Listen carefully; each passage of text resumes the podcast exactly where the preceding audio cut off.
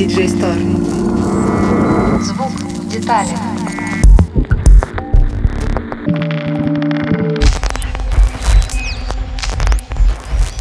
Привет! Это DJ Store «Звук в деталях». Меня зовут Аня. В этом выпуске поговорим про бас и нижний регистр.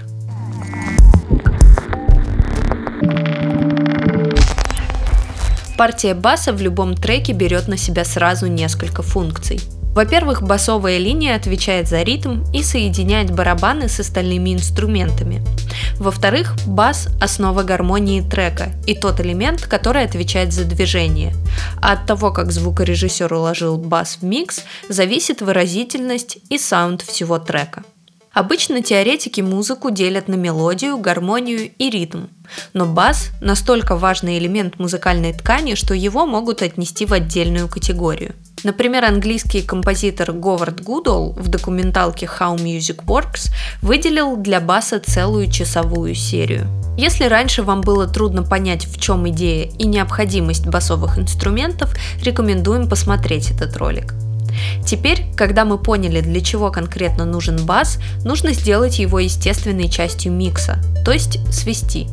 Но еще до того, как включать эквалайзеры и компрессоры, стоит сделать шаг назад и обратить внимание на аранжировку. Часто бывает так, что из-за плохой аранжировки бас не становится органичной частью песни.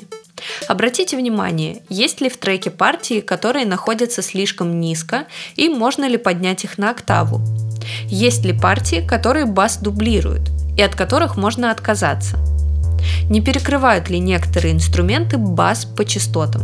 Бас в основном находится примерно в диапазоне от 60 до 200 Гц, и чем здесь больше других инструментов, тем сложнее будет уложить его в микс. А после аранжировки обратите внимание на тон записанного баса и точно ли он получился именно такой, как вам был нужен.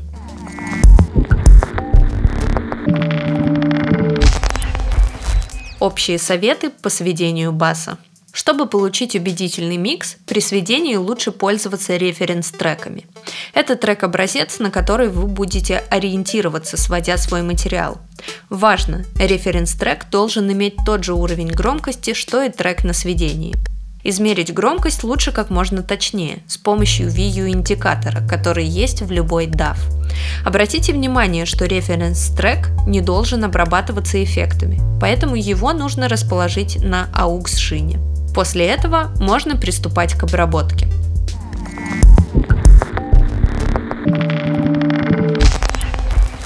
Фильтры. Фильтры используются, чтобы избавиться от двух сегментов частот, которые загрязняют микс. Ниже 30 Гц, саббас, если он не предусмотрен в изначальном замысле, и около 10 кГц. Автоматизация гейна. Эта техника нужна, чтобы сделать дорожку баса ровнее по громкости.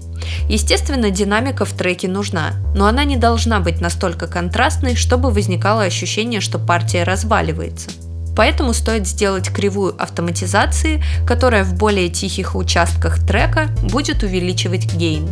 Заметьте, увеличивать надо именно его, а не громкость, потому что гейн – уровень сигнала до обработки эффектами.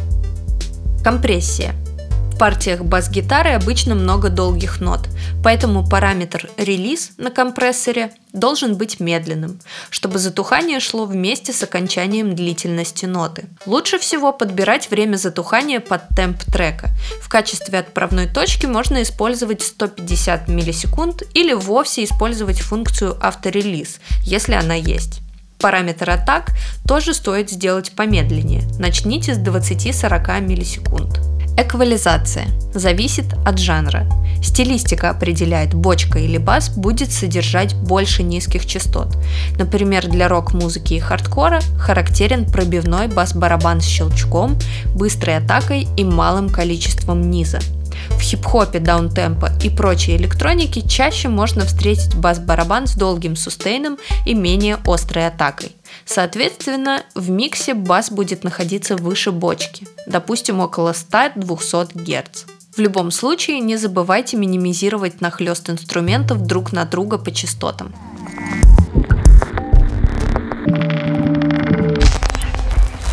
Ну а на этом все. Подписывайтесь на наши соцсети и следите за обновлениями.